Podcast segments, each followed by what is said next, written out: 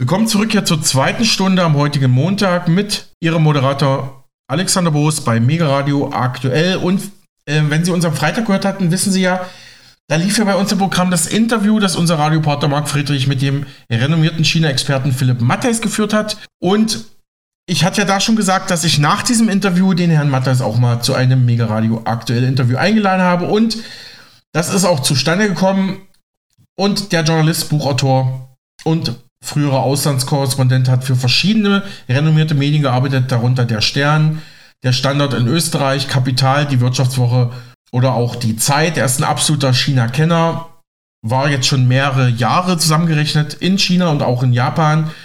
Und zum Zeitpunkt unseres Interviews hat er sich auch in Japan befunden und ich konnte ihn befragen zum aktuellen Stand der chinesischen Wirtschaft und Politik. Zum Beispiel, wie sicher und fest sitzt Chinas Präsident Xi Jinping im Sattel der Macht? Wie bewertet er ominöse Entlassungen und auch das Verschwinden chinesischer Minister? das ja auch so gang gäbe in Peking. Und welche Rolle schreibt er China für die Weltwirtschaft zu?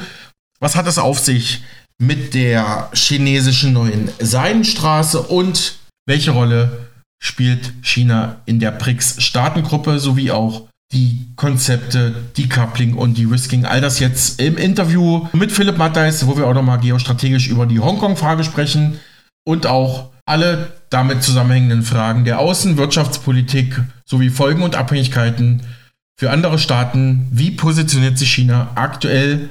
Und im Verlauf des Gesprächs verweist China-Experte Philipp Matthijs auch auf sein neues Buch Die dreckige Seidenstraße, wie Chinas Wirtschaftspolitik weltweit Staaten und Demokratien untergräbt. Er ist auf jeden Fall ausgewiesener Experte zu all diesen Fragen und ja, da würde ich sagen, hören wir doch einfach mal rein. Herr Mattheis, äh, wir hatten ja Ihr Interview mit Marc Friedrich, der ist auch Mega Radio aktuell Partner.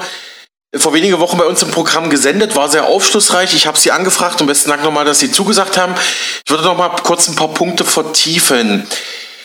Wie schätzen Sie als China-Experte, Sie schreiben ja unter anderem äh, für die Zeit, äh, sind oft in, in, China und Asien.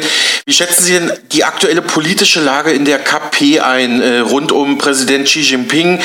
In den letzten Monaten und Jahren wurden immer wieder Minister entlassen. Das war teilweise relativ undurchsichtig. Wie schätzen Sie so die politische Gesamtlage in China in der KP in Peking ein? Naja, also das ist sehr schwierig, weil nach wie vor die KP einfach eine Blackbox ist, ähm, wo wir quasi von außen äh, drauf gucken und Rätsel raten, aber eigentlich auch niemand, auch die, die, die bestvernetztesten äh, Journalisten haben irgendwie einen Zugang zu den inneren Wirken der Partei. Ja, also deswegen, deswegen können wir auch nur spekulieren. Ja, also genau, Sie haben schon gesagt, es gab Verschwinden des, äh, des neuen Außenministers. Ähm, mhm. jetzt aktuell ähm, tut sich auch was im Verteidigungsministerium. Das, äh, das kann man dann, darauf kann man dann so Hinweise ziehen äh, oder Schlüsse daraus ziehen, dass es vielleicht in der Führung doch nicht ganz so geschlossen ist, wie es tatsächlich nach außen aussieht. Aber äh, ich will mal sagen, das ist alles im Bereich der Spekulation. Also im Endeffekt äh, wissen wir einfach überhaupt nichts äh, darüber, wie, wie so das, das Wirken der KP im Inneren ist. Ja. Mhm. Präsident Xi hat ja jetzt nicht den G20-Gipfel in Indien am vergangenen Wochenende besucht. Gemunkelt wurde ja, er bleibe zu Hause, um sich um die relativ schlechte Wirtschaft in China zu kümmern. Haben Sie da irgendwelche Insider-Informationen?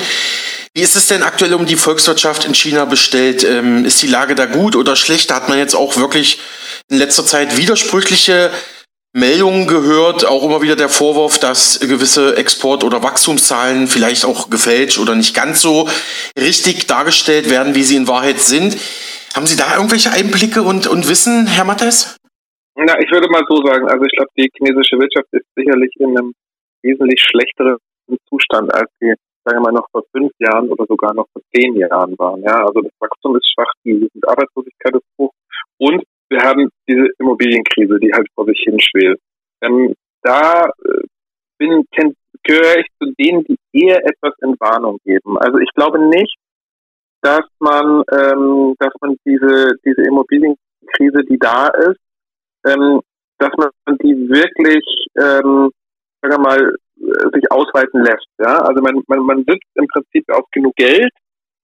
Man hat eigentlich auch nicht das Problem, was man in, in freien Marktwirtschaften hat, nämlich das Problem des Moral Hazards, also dass man jetzt so gesagt mhm. so einen Konzern äh, mit, mit Steuergeldern äh, rettet und dadurch ein, und, und dadurch ein schlechtes Signal an, an die alle übrigen Marktteilnehmer sendet oder oder die Bürger sauer macht, weil sie sozusagen, weil man mit ihren Steuergeldern einen Großkonzern gerettet hat. Dieses Problem hat man im staatskapitalistischen China nicht so wie in westlichen ähm, westlichen Volkswirtschaften. Ja, das hat, glaube ich, eigentlich, dass man das, was im Immobilienbereich gerade passiert, dass das eigentlich eher gewollt und gesteuert ist. Also man, man weiß, glaube ich, auch in der Führung, dass die Verschuldung bei den Unternehmen viel zu hoch ist. Man weiß, man muss jetzt langsam in einen Entschuldungsprozess übergehen. Man weiß auch, dass der ähm, ein bisschen für Turbulenzen sorgen wird. Aber wo ich immer so ein bisschen Entwarnung geben würde, ja, also ich spekuliere natürlich auch, ich habe keine Glaskugel, aber ich würde, ich tendiere dazu zu entwarnen, dass das alles in einem großen Knall endet und am Ende noch eine globale Wirtschaftskrise auslöst. Das glaube ich alles nicht. Und schon allein auch aus, aus dem einen Grund, da auch das chinesische Finanzsystem recht isoliert ist und wenig vernetzt ist vom Rest der Welt. Also diese Kaskadeneffekte, die man äh, nach der Lehman-Pleite 2008, 2009 hatte, die, die hätte man so oder so nicht.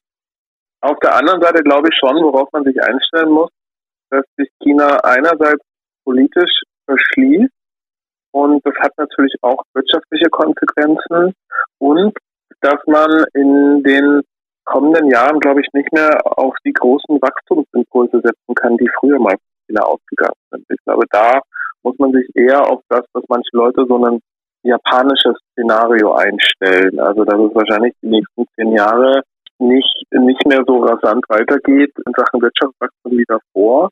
Und da sehe ich auch wieder eine, eine politische Gefahr daraus, weil wir haben zum Beispiel jetzt eine sehr hohe Jugendarbeitslosigkeit. Also das heißt, auch wenn die Wirtschaft nicht mehr so schnell wächst, steigt tendenziell die Arbeitslosigkeit. Und die Frage ist dann wiederum, was macht, was macht die Partei, was macht das Regime mit diesem Vakuum, was macht, was macht mit diesen jungen Leuten, die unzufrieden sind, weil sie keine Arbeit haben. Und natürlich ist ein das Rezept, dieses Vakuum dann mit Nationalismus und Patriotismus aufzufüllen. Und ich, ich, ähm, ich finde schon, dass man diese Tendenzen leider auch jetzt schon sieht. Und das kann dann natürlich schon ein bisschen Sorgen bereiten. Mm, ja, vielen Dank für diese Ausführung. Nichtsdestotrotz muss man ja sagen, dass die Entwicklung Chinas eine absolute Erfolgsgeschichte seit ca. 1980 ist, als man sich damals unter Deng Xiaoping wirtschaftlich geöffnet hatte. Da kam auch vieles, äh, da kam auch viel, viel Investitionsgeld aus dem Westen, aus den USA zum Beispiel, ins Land. Äh, China profitiert eigentlich bis heute von, auch wenn aktuell die Wirtschaftslage, die Arbeitslosenquote etc. nicht ganz so gut aussieht. Und auch interessant, dass sie die dass sie den Abbau der Schulden ansprechen. Das ist auch ein Thema, was zum Beispiel auch immer wieder Goldmarkt- und Finanzexperte Dimitri Speck und andere im Interview mit uns sagen. Schauen wir mal, Herr Matthias, schauen wir mal kurz auf die Außenwirtschaftspolitik von China. Wie schätzen Sie denn die Stärke respektive Schwäche der BRICS-Staaten ein? Da hat ja China eine Führungsrolle, vielleicht neben Russland inne. Ähm, wie schätzen Sie die neue Seidenstraße, dieses gigantische Projekt ein, wo vielleicht auch andere Länder äh, von profitieren werden? Vor wenigen Tagen hat die Regierung von Italien bekannt gegeben, dass sie nicht teilnehmen, also dass Italien nicht teilnehmen wird an der chinesischen neuen Seidenstraße One Belt One Road äh, Project. Ja, äh, wenn Sie das kurz äh, beantworten könnten. Mhm.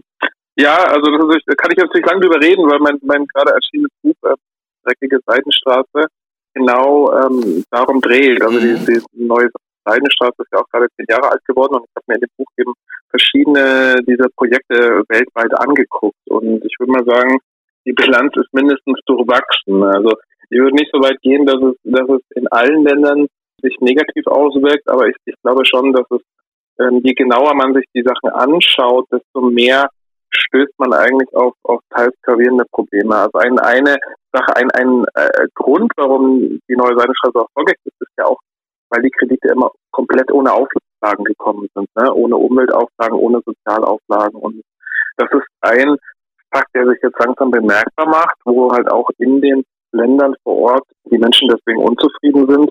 Und dann ein anderes Problem ist halt auch, dass viele Länder mittlerweile überschuldet sind und in einer Art Schuldenabhängigkeit. Also Sri Lanka ist jetzt so ein Extrembeispiel, da hat man ja tatsächlich dann diesen, diesen Hafen für 99 Jahre an, an Gegend verpachtet, also quasi Staatseigentum verkaufen müssen. Ähm, so drastisch, äh, so ein drastisches Beispiel konnte ich jetzt bei meinen Recherchen nicht nochmal finden, aber was man auf jeden Fall sagen kann, es äh, sind einfach zahlreiche Länder in eine Abhängigkeit geraten, in eine sehr große Abhängigkeit und das äh, stößt natürlich vielen auf und, und da glaube ich, gibt es jetzt auch ein Umschwenken und ich denke auch, dass man im Westen jetzt äh, wacher geworden ist und darauf ein bisschen reagiert. Ähm, aus Pekings Sicht würde ich sagen, ist die Bilanz ebenfalls durchwachsen. Also ich glaube, Ziel der neuen Seidenstraße war immer, die Rohstoffzufuhr nach China zu sichern und gleichzeitig sich Absatzmärkte im globalen Süden zu erschließen. Das ist sicherlich zu einem gewissen Grade auch gelungen.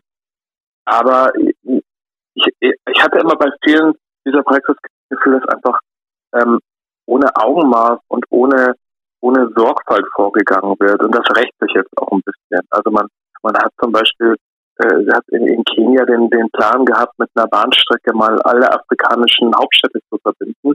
Und jetzt endet diese Bahnstrecke momentan irgendwie 60 Kilometer westlich von Nairobi im Nirgendwo, ja. Und solche Beispiele findet man einfach auch ganz oft, wo man sagt, okay, äh, das eine nette Idee, äh, wäre, wäre toll gewesen, wenn es geklappt hätte, also wenn es so ausgeführt worden wäre, aber offensichtlich ist eigentlich das geschehen, was man in China im eigenen Land ja auch beobachten kann. Ja, auch im eigenen Land in, äh, in China sieht man Brücken ins Nirgendwo, sieht, sieht leere Flughäfen und sieht Geisterstädte.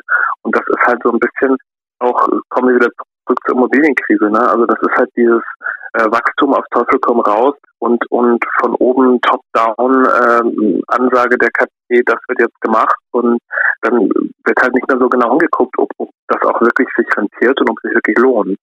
Mhm, mhm. Genau, mit Blick auf Ihr Buch, schätzen Sie die Seinstraße eher kritisch ein? Das, was, was so der, der Titel nahelegt? Oder warum dreckig? ja, das ist eine gute Frage. Ähm, ja, also ich, klar, also die, die, das, das Buch setzt sich sehr kritisch mit dem Projekt auseinander. Aber ich sage mal was Positives, dieses gigantische, äh, vielleicht sogar größte geostrategische Projekt der Weltgeschichte ähm, hat auch nur funktioniert, weil natürlich in den Ländern, in den Empfängerländern auch ein Riesenbedarf an Infrastruktur war und auch nach wie vor ist. Ja. Also gerade in Afrika haben mir, haben mir viele äh, Gesprächspartner auch gesagt, naja, also wir hätten wir hätten uns auch gerne von der EU oder, oder von der Weltbank die Zugstrecke bauen lassen, aber äh, die waren halt nicht bereit oder, oder äh, das Geld wäre mit viel mehr Auflagen gekommen. Also, äh, aber da sind wir auch wieder bei der Kritik. Also in den Empfängerländern wird oft wertgeschätzt, dass das Geld aus Peking ohne irgendwelche, scheinbar ohne irgendwelche Auflagen kommt, sprich ohne irgendwelche Umweltstandards, äh, ohne Verpflichtungen zu mehr Rechtsstaatlichkeit und Demokratie, ohne ähm, Arbeit, Arbeitnehmerrechte und solche Sachen. Ähm, und das wird natürlich dann gerade von, von äh, sagen wir mal, halbseidenen Demokraten oder Autokraten gerne genommen, das Geld. Aber das kommt halt eben äh, dann doch wieder mit Bedingungen, nämlich mit mehr chinesischem Einfluss und Abhängigkeiten und also dreckig auch deswegen, weil oft die betroffenen Leute, also die Leute, die Menschen, die direkt davon betroffen sind, oft sehr wenig haben, weil sie auch nicht gefragt wurden, ob sie äh, durch ihre Nachbarschaft jetzt ähm, eine Zugstrecke haben wollen oder einen, oder einen Pipeline-Terminal. Mhm. Neuerdings äh, geistern ja die Begriffe oder die Konzepte Decoupling und De-Risking durch Deutschland und Europa. Also damit versucht man darzustellen, also Decoupling, man löst sich mehr oder weniger komplett in Wirtschaftsfragen von China oder De-Risking, man versucht der im wirtschaftlichen Austausch mit China ein gewisses Risiko zu vermeiden. Wie schätzen Sie diese Konzepte als China-Experte ein, Herr Mattes? Also ich glaube, äh, Decoupling, glaube ich, ist eine, ist eine, eine dumme Idee. Ja? Also ähm, erstmal äh, wäre es faktisch realistisch einfach unmöglich, auch mittelfristig, also in, sagen wir mal in den kommenden zehn Jahren, äh, unsere Wirtschaftsbeziehungen zu China einzustellen. Und, und vor allem, ähm, ich glaube, damit ist niemandem geholfen. Also im Prinzip, ich würde schon sagen, dass ähm, der Handel nach wie vor eine mildernde und, und ähm, auch liberalisierende Kraft ist. Also ich glaube nicht, dass es irgend, zu irgendwas führt, wenn man sagt, man bricht jetzt irgendwie die Handels- oder Wirtschaftsbeziehungen ab. Also so viel mal zum Decoupling. Und und, und vor allem ist es auch völlig unrealistisch. Ja. Also wir, wir sind halt noch viel vielen Produkten auf China angewiesen und viel zu viele Konzerne haben ihren wichtigsten Markt dort. De-Risking, glaube ich, ist eine andere Sache.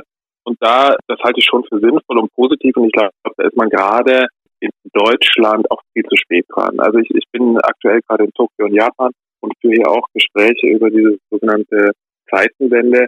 Und da zum Beispiel hat man in Japan schon recht früh gesagt, ähm, Forschung und Entwicklung, zum Beispiel von Toyota, ein Konzern ähnlich groß wie Volkswagen, ja, ähm, da hat die Regierung zum Beispiel Toyota ähm, Geld gezahlt oder subventioniert, um die Forschung und Entwicklung ähm, wieder nach Japan zurückzuholen oder sie im Land zu lassen, ja.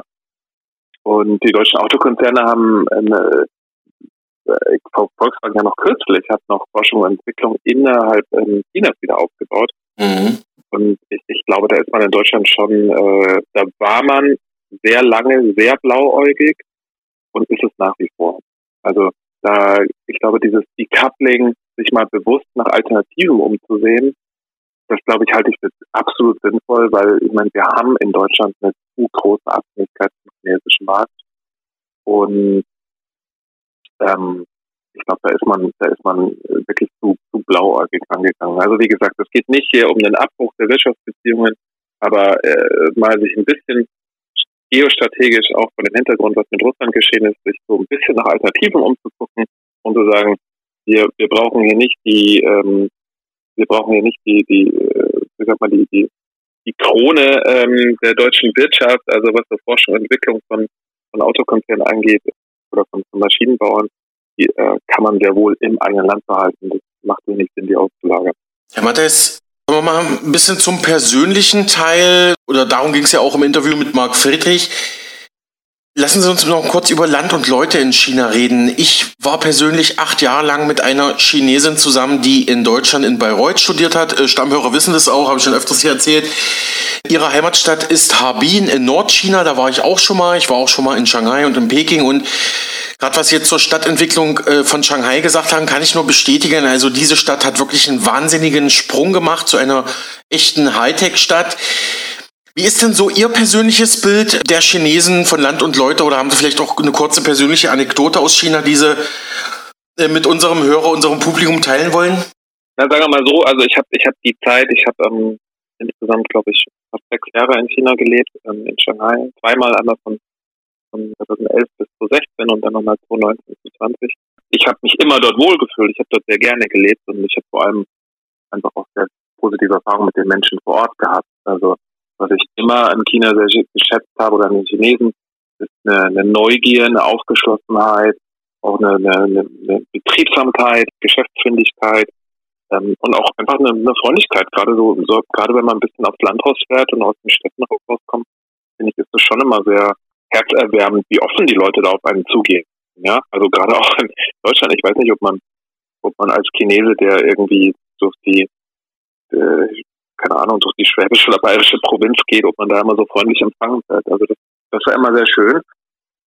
Was mich, was ich auch immer ähm, beeindruckend fand, das hilft vielleicht auch so ein bisschen, um China zu verstehen, ist, ist halt wirklich dieser gigantische materielle Aufschwung. Also ich hatte halt bei lang Korrespondent für die Wirtschaftswoche und habe dann natürlich immer viel mit mit ähm, Unternehmern, also mit erfolgreichen Unternehmern gesprochen.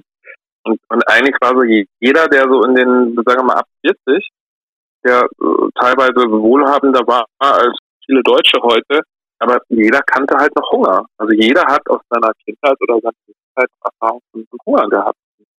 Also das darf man auch nicht vergessen, wenn man sich oft so fragt, ja okay, warum, warum ertragen die Chinesen dieses System und so. Ich muss sagen, das ist natürlich immer, wenn man drin ist, fühlt sich das alles nicht ganz so nicht ganz so hart äh, an.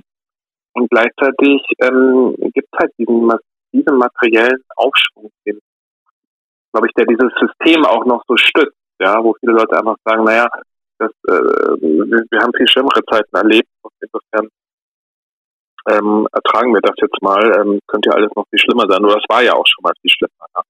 Also das, das, das hat mich äh, das hat mich schon immer sehr beeindruckt. Aber ich muss auch sagen, ähm, ich habe schon einen deutlichen Wandel gespürt. Also als ich 2015 weggegangen bin, Ende 2015, das war halt so noch der, da war die, der, der, der Regierungsantritt von Xi Jinping noch nicht so lang her. Da hat man schon auch gemerkt, dass sich ein bisschen was verändert. Aber das ließ sich alles noch irgendwie positiv umdeuten. Und als ich dann 2019 wiederkam, war ich schon eigentlich geschockt. Also okay. das, also zum einen mal die, die, die Anzahl der, der Überwachungskameras, die halt äh, also wirklich ein irrsinniges Ausmaß angenommen hat. Und dann fand ich schon auch so einen Ton, das hat man schon, das ist so ein bisschen so, so, so, so zwischen den Zeilen, aber ich fand schon, dass man so den, mehr Nationalismus und Patriotismus und auch mehr, weiß nicht, auch die Effekte von Propaganda mehr gemerkt hat. Also, ja, vielleicht eine Anekdote, die ich kurz erzählen kann. Ich hatte da, ähm, ich hatte die ersten Tage einen, einen äh, war ich in Airbnb und hatte also ein Deutsch, also ein, ein, ein Vermieter, der Deutsch konnte und auch lange in Berlin studiert hat. Und zu der Zeit waren ja immer gerade die Unruhen in Hongkong und äh, wo die ganzen Studenten auf die Straße gegangen sind und der ähm, und der hat mir dann so zum Beispiel ungefragt äh, mal so ein Video zugeschickt, wo anscheinend einer dieser Protestant, äh, Protestierer, einer dieser Demonstranten, also äh, ähm, äh, auf einen Polizisten einprügelt. Und das war so die Message, also die, die, die Message, die er mir vermitteln wollte, guck mal, diese äh, Demonstranten in Hongkong, die demonstrieren gar nicht für Demokratie, das sind Chaoten und Gewalttäter, die Polizisten angreifen. Und da dachte ich mir schon so, boah, krass, also jemand, der mehrere Jahre in Berlin gelebt hat, der also außerhalb dieses ganzen Systems war, ähm, also selbst, also der selbst äh, äh, quasi ist so anfällig dafür, ja, dass, dass er, dass er meint, ähm, ähm, die, die Regierungspropaganda ist richtig und er muss, er muss jetzt mir, dem, dem, dem Ausländer erklären, dass ähm, dass ich der westlichen Propaganda aufgesessen bin, von wegen, die Studenten seien alle, ähm, seien, seien alles Chaoten. Ich, ich war dann übrigens mehrmals auch in Hongkong und habe hab darüber berichtet. Ähm, ich hab, kann, kann nur positiv sagen über diese, diese äh, Proteste und diese Demonstranten. Also, die waren, das, was ich gesehen habe, durchgehend friedlich und ich finde das immer noch eine, eine Tragödie, dass, ähm, was mit Hongkong passiert ist. Mhm, ja. Mhm, gut, ja, nee, verstehe ich. Und gut, haben wir auch jetzt Hongkong auch nochmal thematisch mit drin. Ähm, das hatten Sie ja auch im Interview mit Marc Friedrich hm, kurz angesprochen. Wie ist es denn mit dieser Social Credit Geschichte in China? Ist das wirklich so, wie man das manchmal hört? Und mh, hm, wenn ich es richtig verstehe, haben Sie China schon vor der Lockdown-Zeit jetzt wegen Corona verlassen? Weil da hat man ja auch ja. Ähm, Horrorgeschichten gehört. Ähm, wenn Sie zu dem Punkt noch was sagen können, äh, Lockdowns, Corona-Zeit und Social Credit System? Ja, also Lockdown, wie gesagt, ich bin, ich bin vorher raus. Ich wollte auch ganz dringend raus. Ich hatte irgendwie auch ein unglaub, unglaublich schlechtes Bauchgefühl 2020, weil ich, ich befürchtet habe, dass sowas passiert, was dann tatsächlich erst zwei Jahre später eingetreten ist. Aber der Lockdown war natürlich gerade in Shanghai, äh, ich weiß es noch nicht, den Bekannten und Freunden war wirklich also traumatisch, ja. Es äh, gibt, einige Leute, die, die noch immer unter den psychischen Spät Spätfolgen äh, leiden. Und ich, ich glaube, ich finde an der gesamten Corona-Politik sieht man auch so ein bisschen, wie hart dieses System oder dieses Regime ist und, und gleichzeitig auch wie planlos es ist, ja. Also es gab ja dann wirklich nach dem Protestenende Ende vergangenen Jahres ähm, gab es ja noch 180 Grad Kehrtwende, wo man dann auf einmal alles aufgemacht hat sofort, ja, nachdem man super strikte Lockdown hatte. Ich glaube, das darf man auch um China zu verstehen, darf man auch äh, nie vergessen, dass dieser, dieser, dieser monolithische Klotz der KP ähm, zwar einen Allmachtsanspruch hat, aber gleichzeitig einfach auch sehr, sehr unperfekt ist in dem, was, was er tut. Ja. Und zum Social Credit System, also ich, ich finde es prinzipiell gar nicht so schlecht, wenn man wenn man hierzulande sehr wachsam ist, weil ich, ich fand auch schon, dass es Zeiten in Deutschland gab, wo man wo man äh, sag mal, über China so gestaunt hat oder so fasziniert war über die Machbarkeit, was die dort alles schaffen, wie schnell die Sachen bauen und so weiter.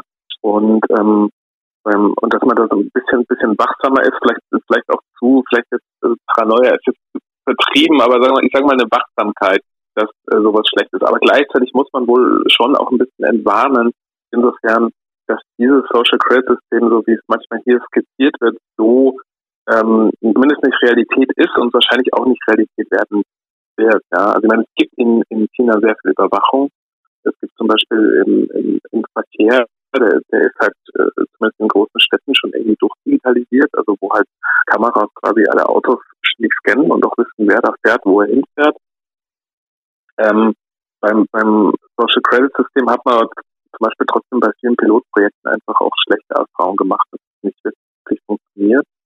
Ähm, und dann denke ich, ist, äh, um es vielleicht ein bisschen besser zu verstehen, äh, gedacht war es ja eigentlich als eine Art Schufa-System für Unternehmen. Also quasi das Unternehmen, dass man sozusagen die Kreditwürdigkeit eines Unternehmens sehr schnell erfassen kann. Ja.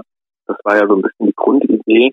Und ich, ich glaube auch, dass das letztlich das größere Ziel ist der Regierung, dass man da mehr Transparenz schafft. Kommen wir auch nochmal zurück zur, zur, zur Überschuldung, also eine hohen Unternehmensschuldung. Will da halt mehr Klarheit, mehr Transparenz bringen und quasi Punkte vergeben, dass man weiß, okay, das ist unser Unternehmen, das sozusagen kreditwürdig ist und das andere halt eben nicht so.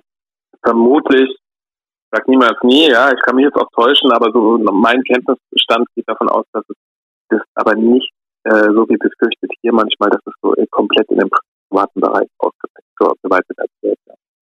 Hm, noch, noch zwei kurze Fragen. Wenn wir nochmal den großen historischen Blick nehmen, man liest ja immer wieder, China hat ein gewisses historisches Selbstverständnis. Man sieht sich als Reich der Mitte und Expansionen gab es bis auf wenige Ausnahmen in der Geschichte der chinesischen Reiche eigentlich nie. Stimmt das? Was sagen Sie da als China-Insider?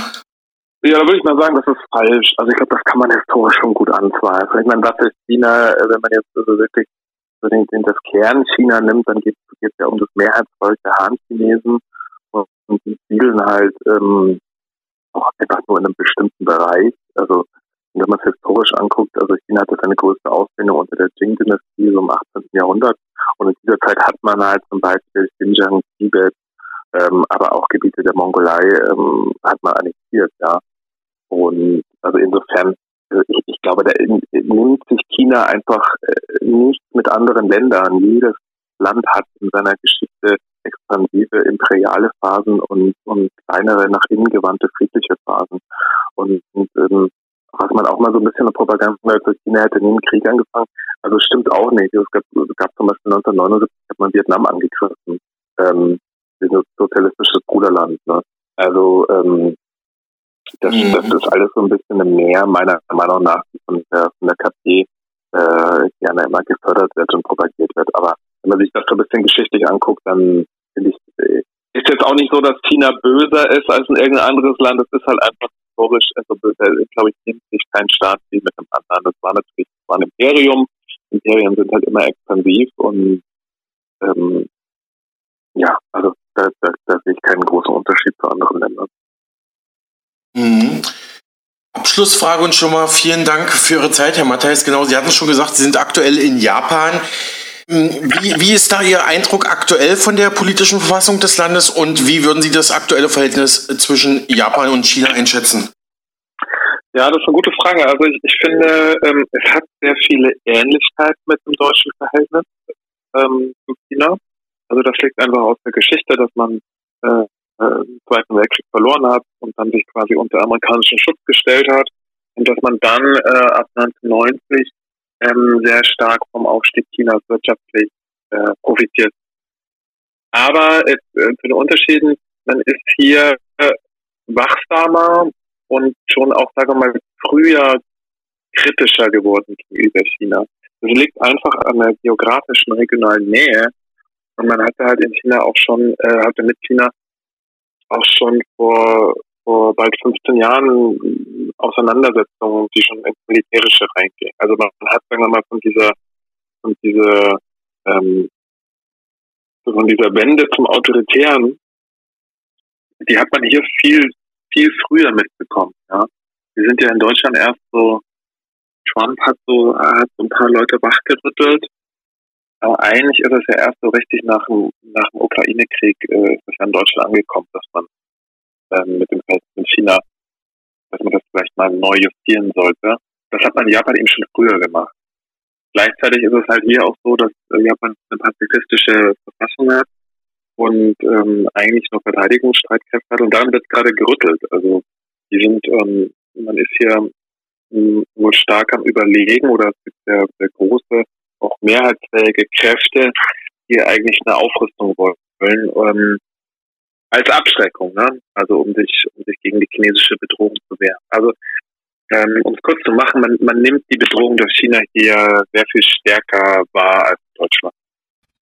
Sagt der China-Experte, freier Journalist, Buchautor und China-Korrespondent unter anderem für den Standard in Österreich, Philipp Mattheis, in diesem Interview, das ich für Mega Radio aktuell mit ihm geführt habe, zur aktuellen Lage in China und Japan.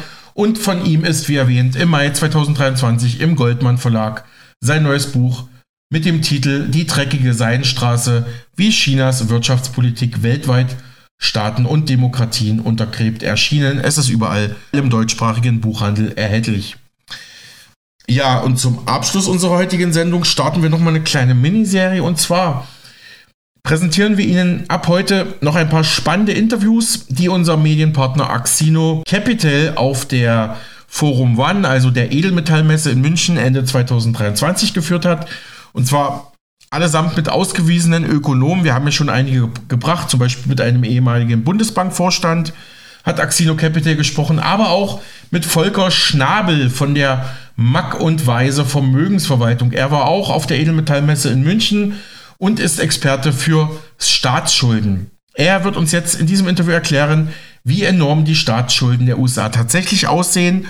Auf jeden Fall hat das was mit dem Mond zu tun. Ist sehr spannend, dieses Beispiel, was er da bringt. Und es wird jetzt der Frage auf den Grund gegangen, wann platzt denn endlich in den USA die Schuldenbombe? Wir haben ja schon in der ersten Stunde gehört, dass es da ganz schön rumort gerade was äh, ja die Grenzsituation ähm, Mexiko-Texas angeht, aber auch natürlich die äh, Staatsfinanzen der USA generell, dass die schon ziemlich marode sind. Das zeigt sich ja jedes Jahr wieder in dem alljährlichen Shutdown, der da gemacht werden muss, der Regier Regierungsshutdown und auch generell wissen Kenner, die Staatsfinanzen der USA sind wirklich äußerst krank.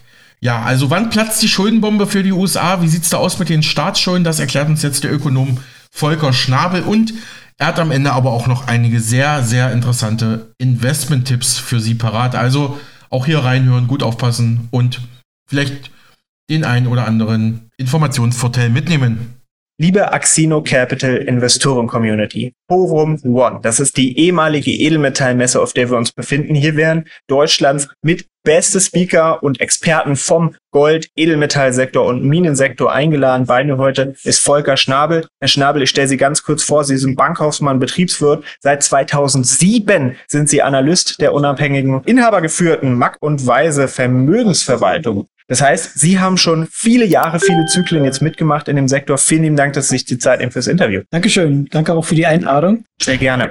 Erstmal fangen wir mal ganz vorne an. Forum One, wie hat es Ihnen heute gefallen?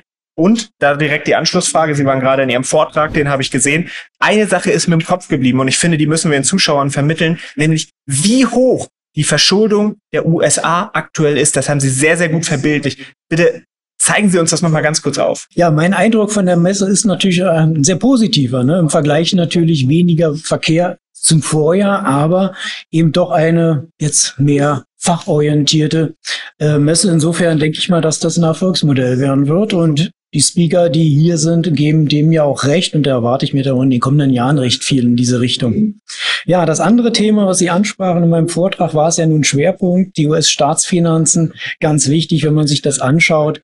Ne, seit 1791 also wird ja die Verschuldung von den USA dokumentiert und die ist ja nun mittlerweile bei 33 Billionen 600 Milliarden US-Dollar angekommen. Mit einem Tempo, was ja doch, äh, wenn man sich das verbildlicht, äh, einer Exponentialfunktion gleicht. Und da hatte ich ja zwei Beispiele mit reingebracht. Die ersten 10 Billionen an Schulden in den USA, dafür haben die 217 Jahre gebraucht.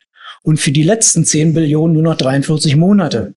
Man erkennt also schon hier das Problem. Und für die Gläubiger ist das Problem natürlich noch greifbarer, weil wie wollen die USA ihre 34 Billionen fast an Schulden zurückzahlen? Über Papier, ja, aber im Regelfall über Produktion. Und da hatte ich mal das Beispiel gemacht, wenn man diesen Betrag mal umrechnet in Euro und den dann mal in eine VW-Produktion umrechnet, heißt das, die USA müssten mehr als eine Milliarde Autos vom, vom VW-Typ produzieren. Und wenn man die jetzt äh, sich verbildlicht auf eine Fläche, auf einem Parkplatz, ich denke mal, das ist unvorstellbar, sich eine Milliarde Autos vorzustellen, hatte ich das Beispiel gemacht, wir türmen die mal auf und wenn man sie auftürmt, dann ergibt das ein Turm von knapp ein 1,6 Millionen Kilometer. So, und auch das ist natürlich eine Zahl, die niemand sich vorstellen kann. Also dann nochmal Richtung Mond geblickt. Wir könnten vier Türme bauen, die jeweils den Mond erreichen würden. Und das Entscheidende an der Stelle ist natürlich immer eines. Diese Autos müssen ja gebaut werden. Ne, wir wissen, die Billionen werden am PC per Tastaturdruck erzeugt. Dafür muss jemand in der Produktion stehen. VW hatte letztes Jahr eine Rekordproduktion von knapp über einer Million Autos. Heißt, wir bräuchten 1070 Jahre, um diese Autos zu produzieren. Und ich denke mal, hier erkennt man so ein bisschen, was es heißt, Exponentialfunktionen vor sich zu haben und vor allem, wenn es im, im, Bereich der Verschuldung ist. Also um das nochmal ganz kurz zusammenzufassen, wir haben also bei den USA eine aktuelle Verschuldung umgerechnet von über einer Milliarde Autos, Mittelklasse-Autos von VW. Das heißt, wenn es so weitergeht und wir nächstes Jahr hier wieder stehen, Herr Schnabel, dann sind es nochmal deutlichst mehr Autos, eben aufgrund des exponentiellen Wachstums der Schulden. Richtig. Die USA haben es ja schon angekündigt. Äh, sie sind ja da sehr offen, was ihre äh, Fiskalpolitik anbetrifft, ne? weil wer sich jetzt die Planung, die Defizitplanung der kommenden zehn Jahre anschaut, in diesem Jahr, also im Fiskaljahr 24, sollen es ja 1,8 Billionen an neuen Schulden werden und auf die kommenden zehn Jahre gerechnet sind 20 Billionen.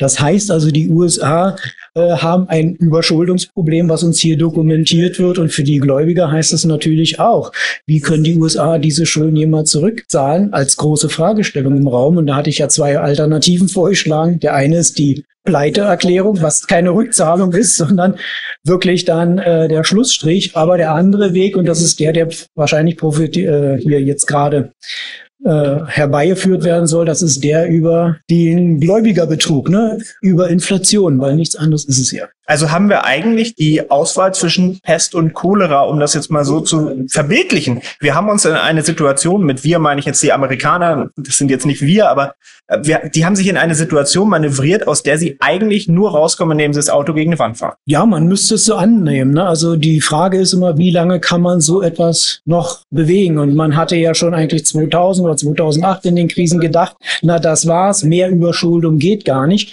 Das Gegenteil wurde uns ja immer bewiesen. Also hier zu früh zu rufen, die schaffen es nicht, das äh, wäre wahrscheinlich verfrüht. Aber es gibt natürlich Entwicklungen im Weltfinanzsystem, die hier durchaus geeignet sind, diesen Aufschuldungswahn, den die Amerikaner ja haben, weil man kann ja das Motto vertreten, ne? zu viel ist nicht genug. Äh, das wird auf Dauer so nicht funktionieren, weil sollten die BRICS-Staaten, die sich ja nun gerade äh, vergrößert haben, tatsächlich ernst machen mit einer eigenen Handelswährung, möglicherweise mit einer Rohstoffdeckung hinter, ob es nun eine Rohstoffkorb wird aus 30 Rohstoffen wegen mir aus oder eben eine, eine Golddeckung. All das würde natürlich dann für den USA, aber auch für Europa ein großes Problem darstellen, weil die Defizitfinanzierung wäre dann vorbei. Okay, das sind auf jeden Fall mal Worte, die zeigen, es geht in eine Richtung, die nicht so gut ist. Formulieren wir es einfach mal so und ähm, vielleicht auch in ein stark inflationäres Umfeld uns noch bringen wird. Stichwort Inflation, die ist ja aktuell, wenn man in die Medien guckt, ist ja rückläufig. Ja, die Inflation geht zurück. Äh, wenn ich mit Menschen spreche, dann sagen die, also das, was ich mir so kaufe, wird eigentlich immer noch immer teurer. Und nur weil die Inflation nicht mehr so stark ist, heißt es ja auch nicht, dass Güter nicht günstiger werden. Ja, das wird ja immer ein bisschen falsch aufgefasst. Einige denken, oh, Inflation geht zurück, das heißt, der Magerquark kostet bald wieder nur 70 Cent. So ist die Realität ja nicht. Doch gucken wir uns den Goldpreis an. Ja, der Magerquark, der hat sich mehr als verdoppelt, der Goldpreis in den letzten Jahren nicht. Ist das jetzt was, was der Goldpreis nachholen muss? Weil wir sagen immer, der ist der Inflationsschutz, was kommt da noch? Lassen Sie mich kurz noch mal vorher zu der Inflation ein Wort sagen, weil das ist immer ganz wichtig, finde ich. Wir haben es ja auch mal in unserem Marktkommentar thematisiert. Es wird bei der Inflation immer, oder bei der Teuerung ist ja der korrekte Begriff, verglichen im Vergleich zum Vorjahr. Das ist ja die Zahl, die wir präsentiert bekommen. Und wenn es jetzt rückläufig ist, heißt es, seht ihr, wir haben das Teuerungsproblem im Griff.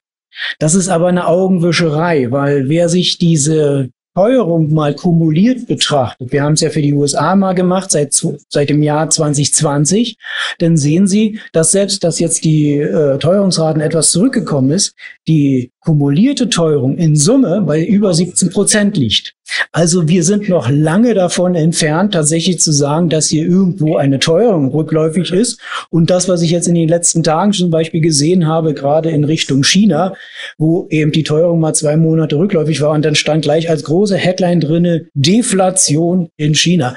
Das ist natürlich völlig überzogen. Aber Zweite Frage, um die aufzugreifen, der Goldpreis, denke ich schon. Der hat äh, zwar eine gute Bewegung vollzogen, weil man darf ihm nicht vergessen, wir haben ein Umfeld gehabt mit steigenden Zinsen, was ja normalerweise den Goldpreis stark belastet und der war trotzdem relativ robust.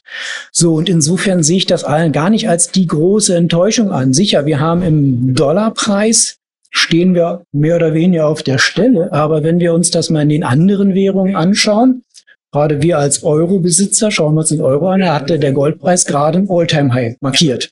In Yen ja genauso. Also wir sehen in nahezu allen Papierwährungen die Abwertung relativ kräftig, nur im US-Dollar mit entsprechendem Nachholbedarf, denke ich mal, ausgestattet. Lassen wir uns ganz kurz da mal mehr in diese Anlagegeschichte gehen, weil wir bekommen häufig das Feedback, wir reden immer über Geopolitik und über die Probleme auf der Welt und was der Goldpreis vielleicht machen könnte, aber die Leute haben ganz gerne konkrete Ideen.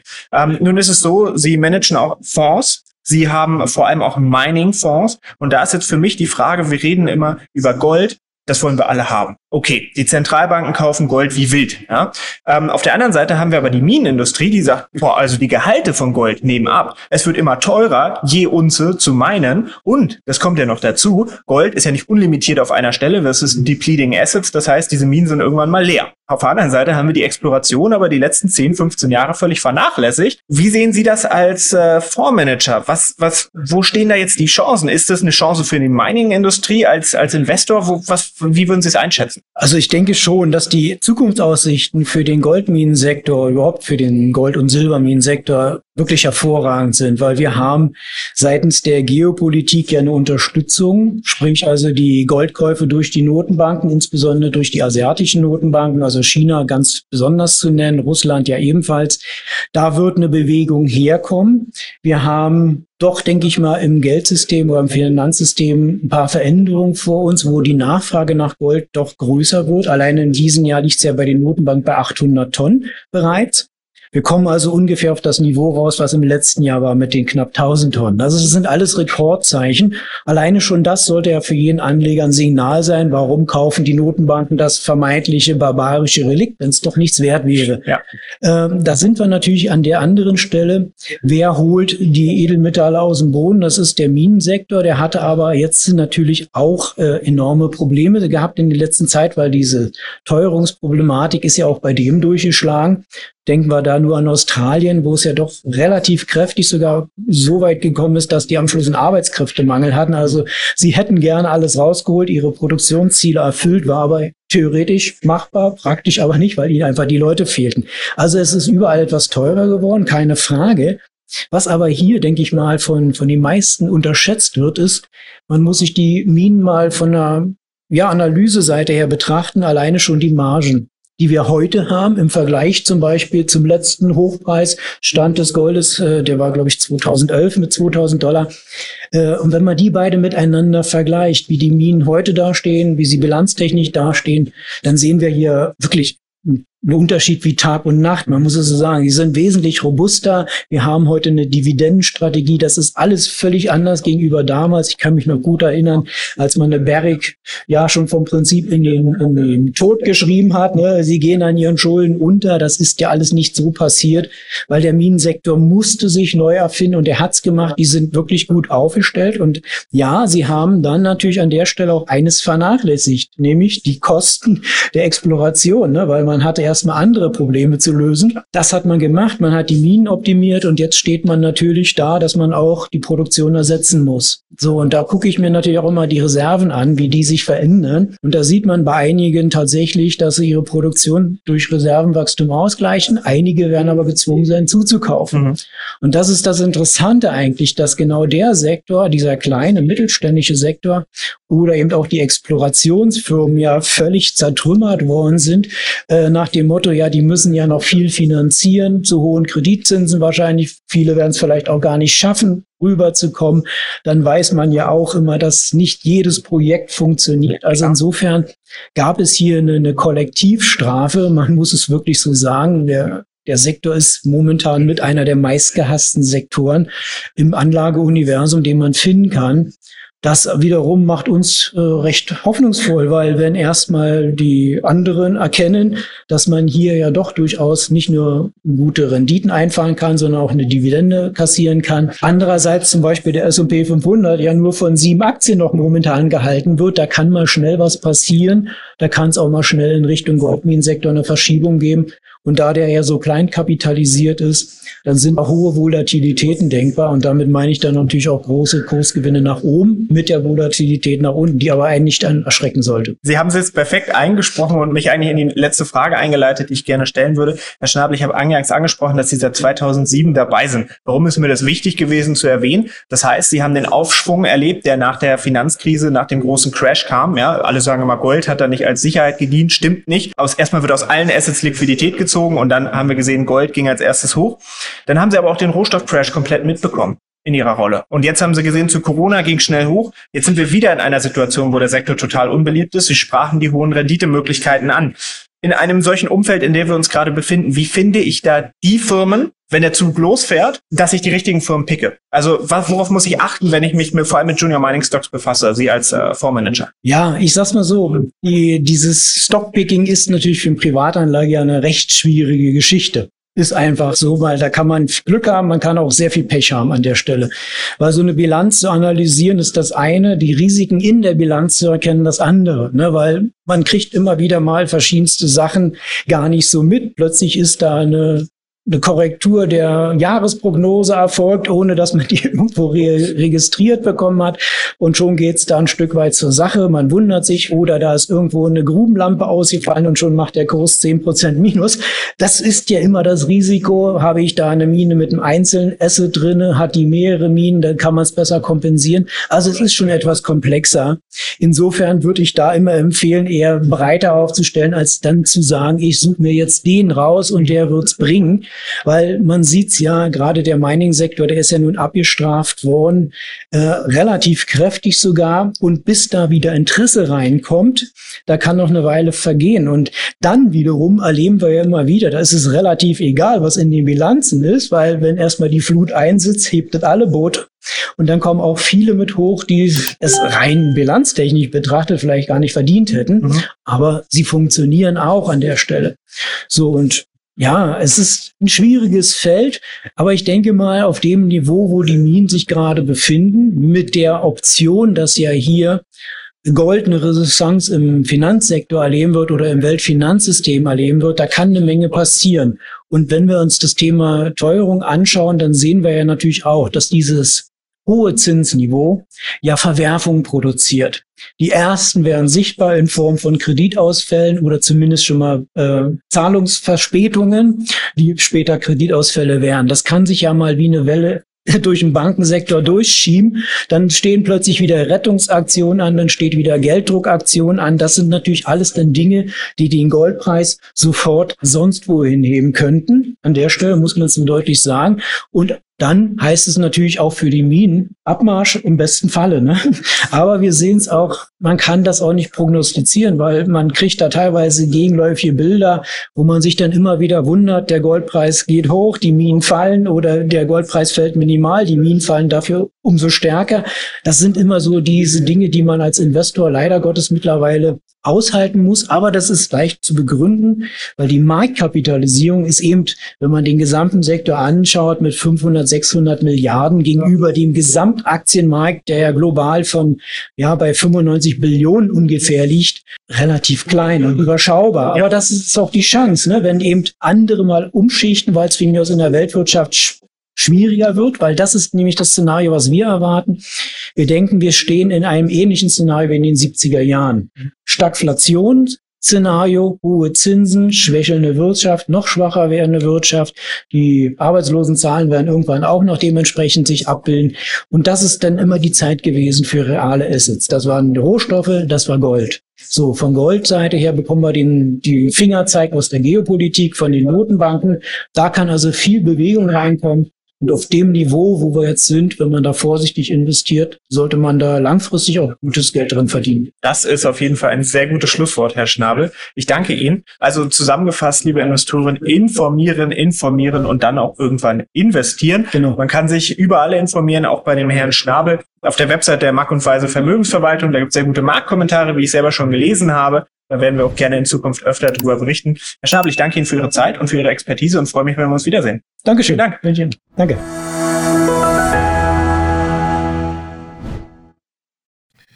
Sagt Volker Schnabel, Ökonom und Experte für Staatsschulden bei Mack und Weise Vermögensverwaltung im Interview mit Jan Willhöft von Axino Capital, unserem Mega Radio aktuell Partner. Vielen Dank für die ganzen Interviews, die Sie da äh, geführt haben auf der Edelmetallmesse München. Nächsten Tage hören wir da noch weitere spannende Interviews. Heute ging es um die Problematik der Staatsschulden in den USA. Ja, auch dieses Thema wird uns sicherlich noch im Laufe des Jahres begleiten, nehme ich mal ganz stark an. Ja, auf jeden Fall vielen, vielen Dank ja an Axido Capital. Die sind auch immer wieder um, umtriebig und haben wieder, genau wie unsere anderen Radiopartner, Marc Friedrich, Ernst Wolf, HKCM Management in Stuttgart oder Chris Rieger auch immer wieder sehr interessante Informationen zur Geld- und Finanzlage. Da bedanken wir uns und ich bedanke mich natürlich auch bei Ihnen. Vielen Dank für Ihre Treue und dass Sie mir so aufmerksam in diesen zwei Stunden gefolgt sind. Ich hoffe, Sie sind morgen wieder mit dabei. Bis dahin wünsche ich Ihnen eine gute Zeit.